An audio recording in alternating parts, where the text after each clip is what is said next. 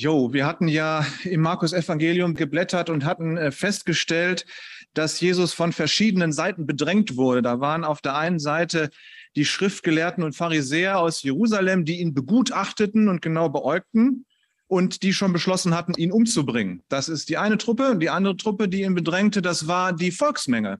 An einer Stelle steht, dass die Menschen auf ihn fielen. Das heißt, er war regelmäßig von Leuten begraben.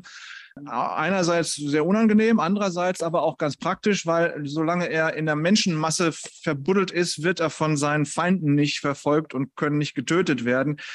Da ist er vor seinen Verfolgern sicher. Aber man merkt hier auch, es ist anstrengend. Der Tag ist zu Ende. Seine Jünger lässt er erschöpft die Leute wegschicken, damit man endlich Ruhe ist. Er legt sich in ein Boot schlafen. Das ist ein sicherer Platz, weil es soll in der Nacht auf die andere Seite des Sees Genezareth gehen. Es ist sicher, weil da seine Verfolger nicht hingehen, weil das ist Ausland, das ist unheilig, das ist unrein. Zu viele Ungläubige, zu viele unreine Menschen, da werden die Pharisäer und Schriftgelehrten nicht auftauchen. Der See Genezareth liegt auch tiefer als der Meeresspiegel, nicht ganz so tief wie das Tote Meer, 200 Meter, nee, doch 200 Meter unter dem Meeresspiegel, 40 Grad Hitze tagsüber. Dann ist das Ganze von Bergen eigentlich Hügel, die sind nur 300 Meter hoch, aber wenn das 200 Meter tief ist, das Wasser, dann sind das eben ganz schön viel der Unterschied zwischen oben und unten. Und wer nachts auf dem See unterwegs ist, der ist möglichst still und lauscht, weil es passiert, dass es ein Temperaturausgleich zwischen den kalten Bergen und dem heißen See gibt und dann fängt es an zu pfeifen. Der Wind kommt dann und pfeift von den Bergen herunter. Und wenn das zu hören ist, dann ist in kürzester Zeit der See ein brodelnder Topf voller Sturm, und Wellen. Die Jünger wissen das, weil die sind ja Fischer auf diesem See. Jesus liegt im Bug eines Bootes und schläft und die Jünger sind still und schweigen und lauschen und dann hören sie, es pfeift. Und sie versuchen so schnell wie möglich ans nächste Ufer zu kommen, aber es ist alles zu spät. Der Sturm erwischt sie mitten auf dem See und die Boote drohen zu kentern und Jesus liegt im Bug des Bootes und schläft. Der Mensch Jesus hat sich so verausgabt für die Menschen, dass er bei dem Unwetter einfach nicht mehr aufwacht. Der ist völlig erschöpft. Und da wird es den Jüngern mal irgendwann zu bunt. Sie rütteln Jesus wach und brüllen ihn an. Macht's dir nichts aus, dass wir umkommen? Das hört so ein bisschen, sich so ein bisschen an wie, äh, scheint dich ja nicht zu interessieren, dass wir gerade absaufen. Äh, du bist ja echt ein schöner Rabbi. Super. Man hört zumindest diese Anklage deutlich heraus. Sie haben Todesangst. Je Jesus setzt sich auf, reibt sich die Augen und sagt einfach zum Sturm, sei still. Und das war's. Und der Sturm ist weg, schneller weg, als er gekommen ist, ohne Pfeifen und schon ist er weg. Und die Jünger sind geschockt sie fragen, fragt sich, warum sie geschockt war. Naja, weil sie hier plötzlich der Schöpfermacht Gottes gegenüberstehen. Sie merken, dass Jesus nicht einfach nur ein müder Rabbi ist, sondern dass ihnen hier Gott der Schöpfer gegenüber sitzt. Gott hat in der Schöpfung gesagt, es werde und siehe da, es wurde. Und Jesus sagt, es sei stille und es siehe da, es ist stille. Deswegen sind die Jünger geschockt. Sie dachten erstmal, dass Jesus sich wie ein Rabbi zu verhalten hat. Er sollte also solidarisch panisch werden mit ihnen und dann für sie beten. Aber nein, Jesus handelt als Schöpfergott und das gibt einen heiligen Gottesschrecken bei den Jüngern. Hatten sie ihm Vorwürfe gemacht? Sie fühlten sich von ihm verlassen. So, und in die Stille hinein und in diesen Schrecken hinein sagt Jesus seinen Jüngern, warum habt ihr Angst? Habt ihr noch keinen Glauben? Hätten die Jünger Glauben gehabt, dann hätten sie auch Jesus wach gemacht, aber hätten ihn einfach gebeten, mal für Ordnung zu sorgen. Keine Vorwürfe, sondern einfach die Bitte, regel das für uns. Und indem Jesus sagt, habt ihr noch keinen Glauben, klingt so ein bisschen äh, die Aufforderung mit, guck mal, ich liefere Wundertaten, Lehre, Worte des ewigen Lebens, Und da erwarte ich Vertrauen und nicht Vorwürfe. Lernt das mal. Das wirft ein bisschen einen Glauben, äh, einen Blick auch auf unseren Alltagsglauben. Also wenn wir so in unserem Alltag unterwegs sind, ich meine, so ein Sturm war die für die Jünger, die Fischer auch schon irgendwie Alltag. Das war, sie wussten Bescheid. Und wir wissen auch ganz genau, dass uns unsere Lebensstürme hin und wieder mal erreichen. Was ist dann unser Glaube? Haben wir auch so einen Jesus im Boot sitzen, der gerade schläft? Und lassen ihn schlafen, weil wir sind ja gut und stark und mächtig und wir kriegen unsere Sachen schon selber geregelt. Oder beten wir panisch zu Jesus, äh, von wegen hier, lass mich doch nicht alleine, wie kannst du nur? So vorwurfsmäßig? Oder ist es eher so, dass wir zu Jesus hingehen und sagen, mal, Jesus, da ist was. Ich vertraue dir, dass du es gut machst. Könnt ihr mal in der nächsten Woche drüber nachdenken, wenn euch eure Lebensstürme erreichen.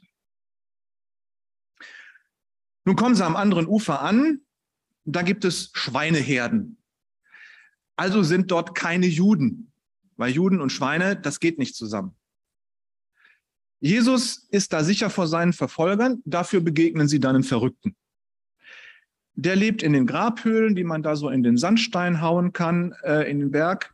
Er läuft nackt rum, schreit und verletzt sich äh, selber mit Steinen. Es muss also eine sehr, sehr dramatische Situation gewesen sein, um diese Person. Man kann sich vorstellen, der ist da in seinem Dorf, der rastet plötzlich aus, fängt an, sich selbst und andere zu prügeln, zerstört alles, was ihm irgendwie unter die Finger kommt. Und die Leute haben Angst vor ihm, haben Angst, dass der auch noch loslegt und die Kinder tötet oder was. Und irgendwann sind sie fertig mit ihm und sagen, wir müssen ihn fesseln. Und dann haben sie ihn gefesselt. Und als er mal wieder von einem dieser Anfälle aufwacht, sind Männer über ihm voller Hass und voller Angst. Und sie haben ihn am Händen und Füßen gefesselt. Da hat er dann wenigstens auch mal selber Ruhe vor sich selber. Aber dann beim nächsten Anfall kann er die Fesseln zerreißen. Und irgendwann weiß das Dorf sich nicht mehr zu helfen. Sie verjagen ihn und er flieht zu den Gräbern zwischen den Knochen und den Leichen. Das war den Leuten nur recht, nur das wurde dann mit den Beerdigungen schwierig, wenn der da ständig sich rumtrieb. Der Mann hatte eine Legion, also das, äh, äh, das römische Heer hatte Legionen und Legion, eine Legion waren immer 6000 Mann, 6000 Soldaten. Und der Mann hatte eine Legion von 6000 Dämonen, mit denen er täglich klarkommen musste. Die haben in 0, nix 2000 Schafe umgebracht. Sowas Gefährliches. Und der lebte den ganzen Tag damit. Das müsste er jeden Tag aushalten. Und man, der, man kann sich vorstellen, der hat sich gewünscht, wenn ich doch nur tot sein könnte. Aber nein, die Dämonen hielten ihm am Leben. Weil die wollten auch nicht in die Hölle zurück. Weil das selbst für Dämonen schrecklich ist da in der Hölle. Deswegen haben sie ihn am Leben gehalten. Sie quälten ihn immer weiter. Ich denke manchmal, ähm, mit Dämonen haben wir ja nicht so ganz viel zu tun. Die laufen uns hier nicht so häufig über den Weg, aber es gibt so Dinge, wo ich denke, ja, jeder hat so irgendwie seine Dämonen auch, die ihn treiben. Kennt ihr einen Menschen, wo man den Eindruck hat, der wird auch nur von seinen Dämonen am Leben gehalten? Vielleicht nicht so im näheren Umfeld. Wir sind ja doch friedliche, gutbürgerliche Menschen und kennen Leute, die wie dämonisch besessen sein könnten, selten. Von denen halten wir uns fern. Aber wenn man mal abends in die Nachrichten guckt, was in der Welt alles los ist, da kann man schon denken, da sind schon mal so ein paar getriebene Leute, von denen man sich überlegt, wozu leben die noch? Oder von welchen Dämonen wirst du denn getrieben? Was sind so deine? Dämonen. Wenn wir Menschen kennenlernen, die wie besessen sich selbst und anderen schaden und irgendwie böse zu sein scheinen, dann äh, sagen wir ganz oft, das ist aber ein böser Mensch. Was, der hatte eine schlimme Kindheit? Ja, was? Das hat einen Grund. Ich hatte auch eine schlimme Kindheit. Und das ist ein böser Mensch, mal weg mit dem. Und man kann ihn beschimpfen und weiß ich nicht verfluchen und was weiß ich nicht alles. Äh, Jesus macht dem Mann, der da kommt, keine Vorwürfe. Der sagt nicht, was bist du für ein böser Mensch, dass du von Dämonen besessen bist. Der macht ihm keine Vorwürfe. Jesus weiß, da geht es nicht um menschliche Unzulänglichkeiten, da geht es um Dämonen, um Besetztheit, um Besessenheit. Und die Dämonen, die kämpfen nicht gegen Jesus, weil sie ganz genau wissen, da haben sie verloren. Sie verhandeln. Sie wissen ganz genau, wenn Jesus kommt, haben wir verloren. Jesus ist Gott, die wissen das besser als die Jünger. Und äh, sie wollen ihre Existenz retten, indem sie sich eine andere Behausung erbitten. Und die kriegen sie dann auch. Sie äh, dürfen in die Schweine und die stürzen dann in den See. Äh, damit fahren sie wieder zur Hölle, wo sie eigentlich nicht hin wollten, weil das selbst für Dämonen so schrecklich ist. Jesus braucht keine Beschwörungsformeln wie ein Magier, sondern wenn der kommt, reicht es völlig aus. Seine Heiligkeit, seine Herrlichkeit, der treibt die unreinen Geister aus ihrem Versteck, die outen sich selbst und vernichten sich danach. Nur dadurch, dass Jesus da ist. Der Besessene wurde gejagt von allen Furien der Gesellschaft, die so eine Gesellschaft haben kann, die ohne Gott liebt, die ohne Gott lebt.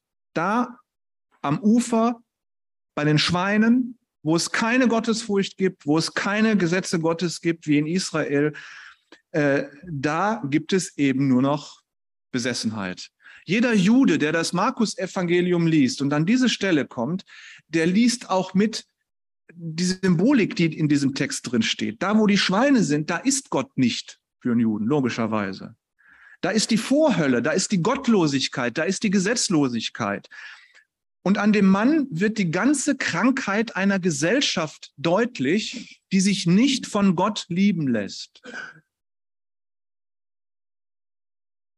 Selbstverunreinigung, Selbstzerstörung, Selbstverletzung. In gewisser Weise kennt das jeder von uns. Aber eine Gesellschaft, die sich nicht von Gott lieben lässt, ja, guckt euch um, ihr wisst Bescheid. Aber nun gut, das ist ja mit diesem Besessenen da auch so ein Extremfall, das haben wir ja in der Regel nicht. Äh, das geht uns nichts an, da lesen wir so schnell drüber weg. Das ist vielleicht auch eine Geschichte für einen Kindergottesdienst, ne? das ist schon ein bisschen gruselig. Und dann kann man hinterher auch noch zeigen, wie herrlich und äh, mächtig Jesus ist.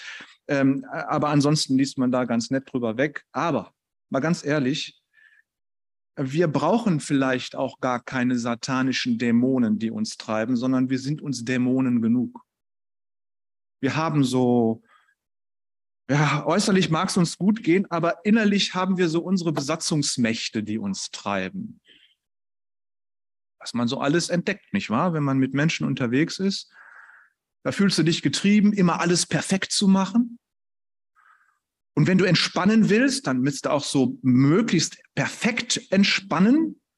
Und wenn dir deine Liebsten dann sagen, oh, sei doch mal nicht so perfekt, lass doch mal fünf Grade sein, sei doch mal unperfekt dann versuchst du so perfekt wie möglich unperfekt zu sein.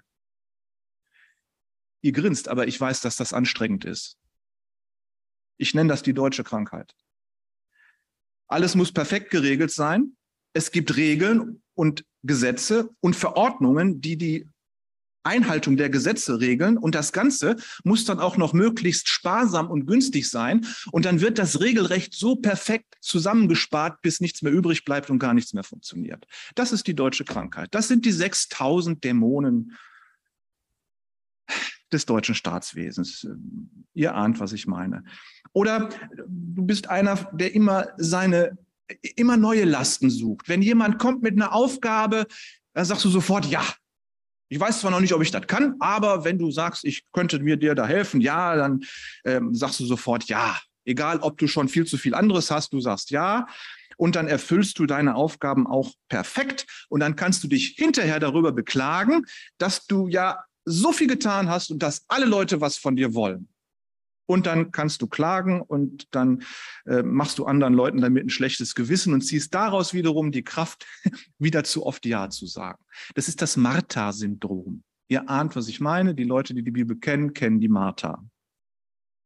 Oder ähm, du bist der netteste Mensch, also wirklich lieb und nett. Aber du schaffst es immer wieder, dass nach einer gewissen Zeit die Leute sich über dich aufregen und sich über dich ärgern und dann einen Bogen um dich machen. Und dann kannst du sagen, ich habe es doch nur gut gemeint, aber alle anderen sind böse. Du brauchst das Gefühl, verletzt und erniedrigt zu werden. Und dementsprechend verhältst du dich auch. obwohl du eigentlich ein total lieber Mensch bist.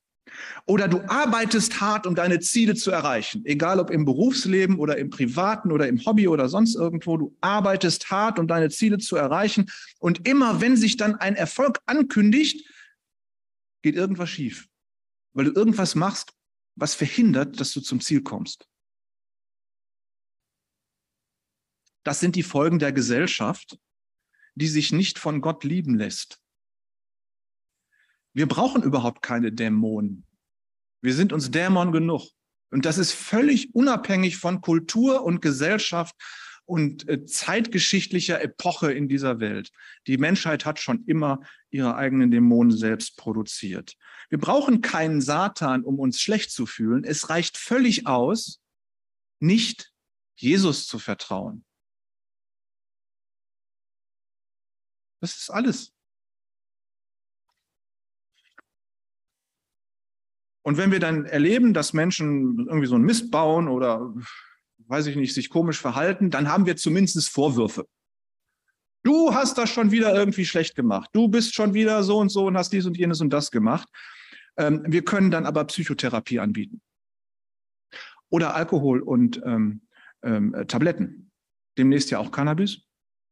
Das sind dann so ähm, Mittel, die den Dämonen so ein bisschen dämpfen eine Zeit lang, solange bis sie selbst zu Dämonen werden. Was anderes haben wir als Gesellschaft, als Menschen halt nicht zu bieten. Wir Frommen sollten es besser wissen. Die Jünger im Boot, die sollten es auch besser wissen. Jesus kommt und packt das Übel an der Wurzel. Er vertreibt die Dämonen, die eine menschliche Gesellschaft in jeder Kultur und in jeder Epoche der Weltgeschichte bereithält. Jesus kommt einfach und die Dämonen verschwinden. Man muss nur Jesus an sich heranlassen. Der Besessene, der lebte an einem unreinen, unheiligen Ufer und in den Gräbern voller Verwesung und Tod. Und Jesus kommt in sein unheiliges und unreines Leben.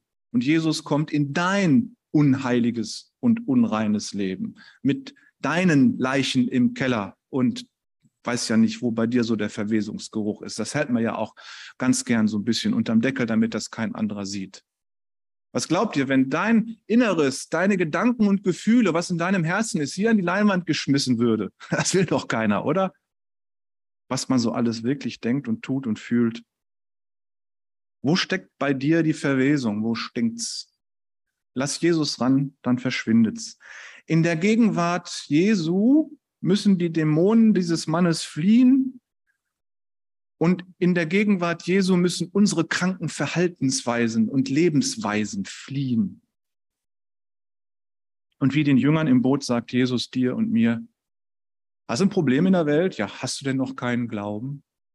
Lass mich mal kommen. Schau dir den ehemals Besessenen an, der sitzt dann da und ist friedlich und angezogen und isst und redet vernünftig. Wenn du das siehst, dann weißt du, Jesus ist die Quelle wahrer Menschlichkeit. Bei ihm wird ein Mensch zum Menschen. Und die Leute, die den ja kannten, die Leute, die das sehen, die bekommen einen heiligen Schrecken, weil sie sehen, dass der ehemals Besessene plötzlich normal geworden ist.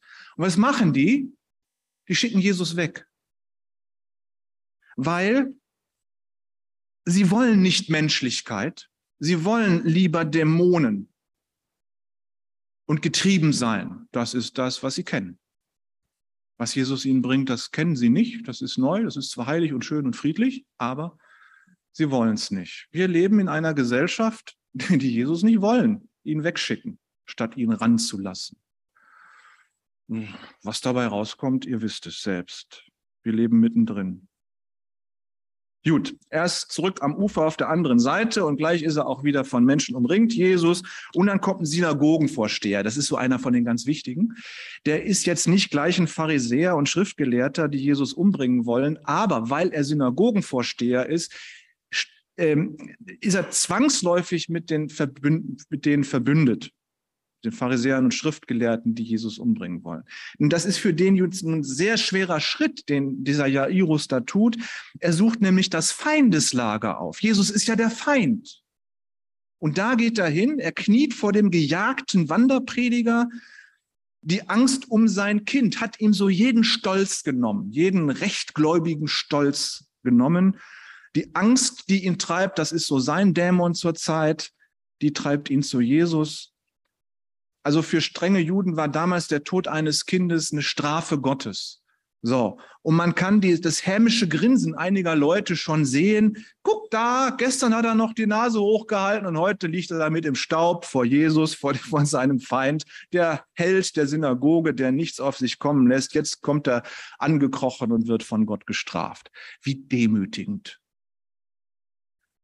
Jesus ignoriert diese ganzen gesellschaftlichen Feinheiten und Eitelkeiten einfach. Er geht einfach mit Jairus.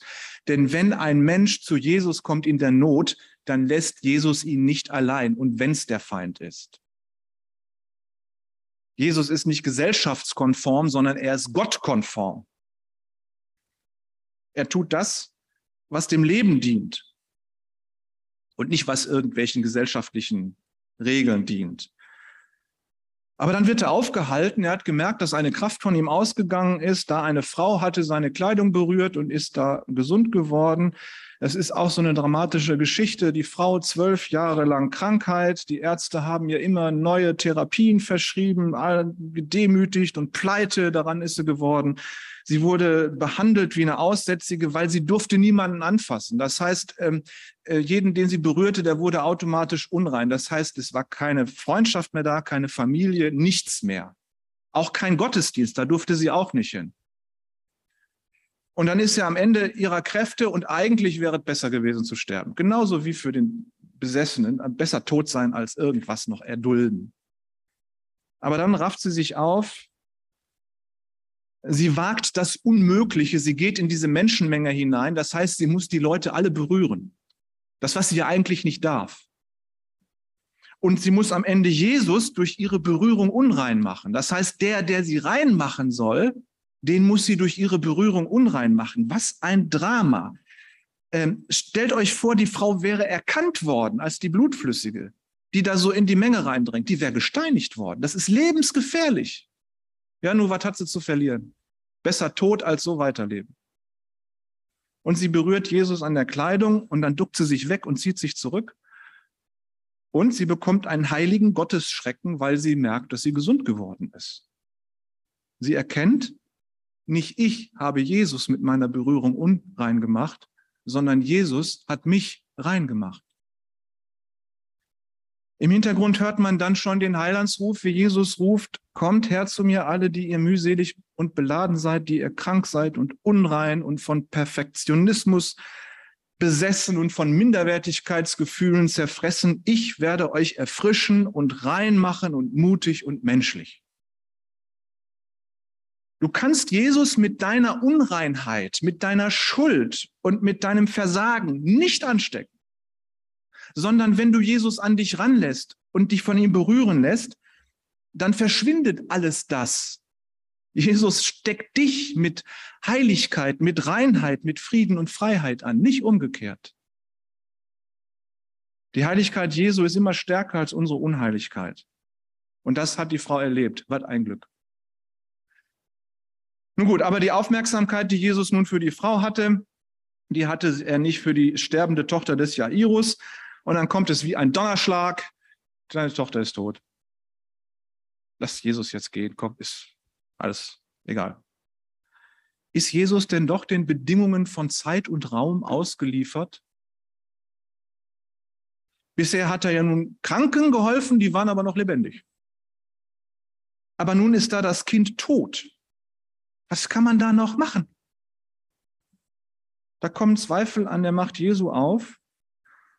Ja, und der gute Jairus, der steht, steht völlig einsam da, er hatte seine unantastbare Machtposition verlassen. Solche Synagogenvorsteher, die hatten in dem Dorf ordentlich was zu sagen.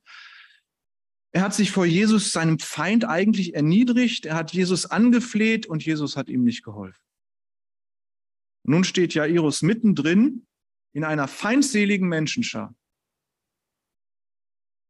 die ihn verurteilen, weil er ist ja so ein Wichtiger und jetzt ist das nicht passiert und hast du nicht gesehen und das Kind stirbt und Strafe Gottes und so. Das ist sein Dämon. seine gesellschaftliche Position ist ihm nämlich hier zur Falle geworden. Er steckt in einem tiefen Loch. Und alle erwarten, dass er jetzt akzeptiert, was nicht zu ändern ist. Der Tod ist die letztgültige Allmacht. Da muss man das einfach hinnehmen. Ja, fertig. Und Jesus? Der sieht Jairus in seinem tiefen emotionalen und gesellschaftlichen Loch sitzen, hat seine Reputation verloren, seine Tochter ist tot. Trauer, Wut, Hoffnungslosigkeit, Angst, alles da. Und Jesus sagt, fürchte dich nicht, glaube. Genau das, was er seinen Jüngern auch gesagt hat. Keine Furcht vor dem Tod, keine Furcht vor Menschen, keine Furcht vor schlechten Nachrichten, nicht wenn Jesus anwesend ist. Er ist Gott, der das Leben ist. Und da muss man sich nicht fürchten vor irgendwas. Das heißt, sie gehen dann auch zum Haus des Jairus und Jesus sagt, sie schläft nur. Die Leute, die die Tote Kla Totenklage halten, wie man das eben zu tun pflegt, wenn jemand gestorben ist, dann kommen gleich die äh, Leute, die Totenklage halten, die werden auch dafür bezahlt. Damit kann man halt so ein bisschen Geld verdienen, wenn man arm ist, ist nicht schlecht. Ja, aber die schalten sofort um auf Lachen. Der weiß überhaupt nicht Bescheid. Das heißt, ihre Trauer ist wirklich bezahlt und die ist nicht echt. Das macht man halt so.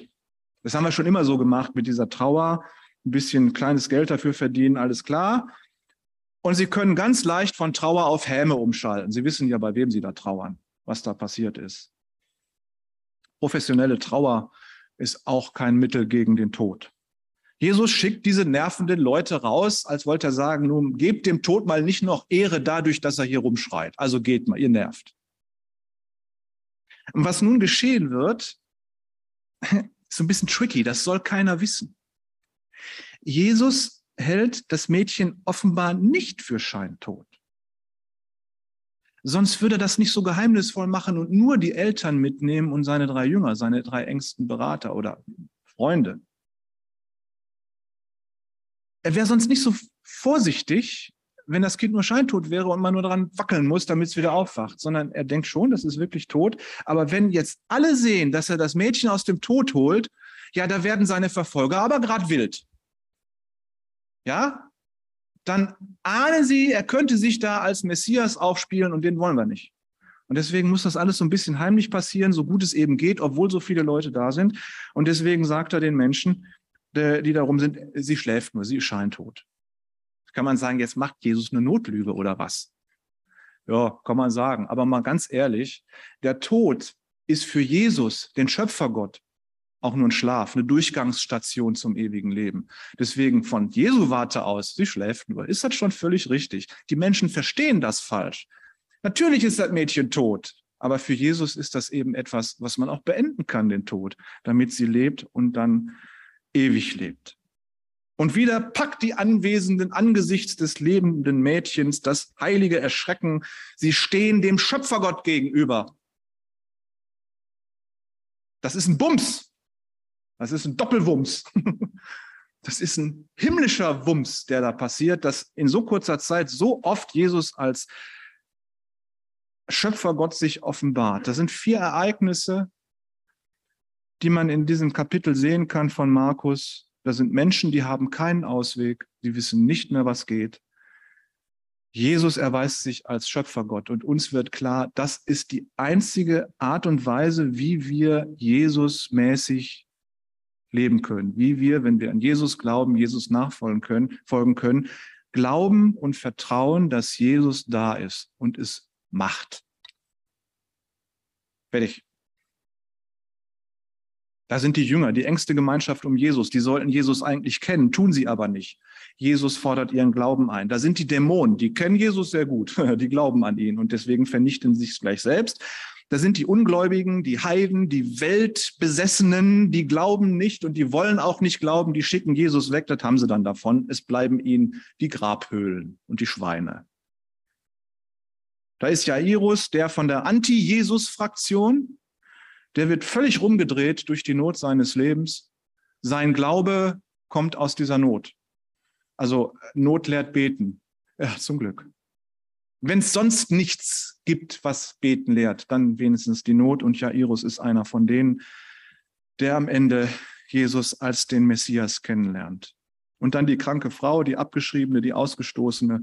Sie setzt ihre letzte Hoffnung auf Jesus und gewinnt neues Leben.